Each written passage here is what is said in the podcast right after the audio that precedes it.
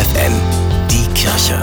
Nachgedacht. Jetzt sind es nur noch wenige Minuten. Dann beginnt der letzte Tag des Jahres, der 31. Dezember 2021. Und ich denke an Dietrich Bonhoeffer. 1944 verbrachte er die letzten Tage des Jahres in der Gestapohaft. Der Theologe und Widerstandskämpfer, der nur wenige Monate später von den Nazis ermordet wurde, schrieb damals ein geistliches Gedicht, das bis heute unzählige Menschen tief berührt hat. Da heißt es, von guten Mächten treu und still umgeben, behütet und getröstet wunderbar.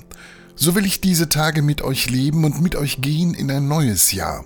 Noch will das Alte unsere Herzen quälen, noch drückt uns böser Tage schwere Last. Ach Herr, gib unseren aufgeschreckten Seelen das Heil, das du uns geschaffen hast. Von guten Mächten wunderbar geborgen erwarten wir getrost, was kommen mag.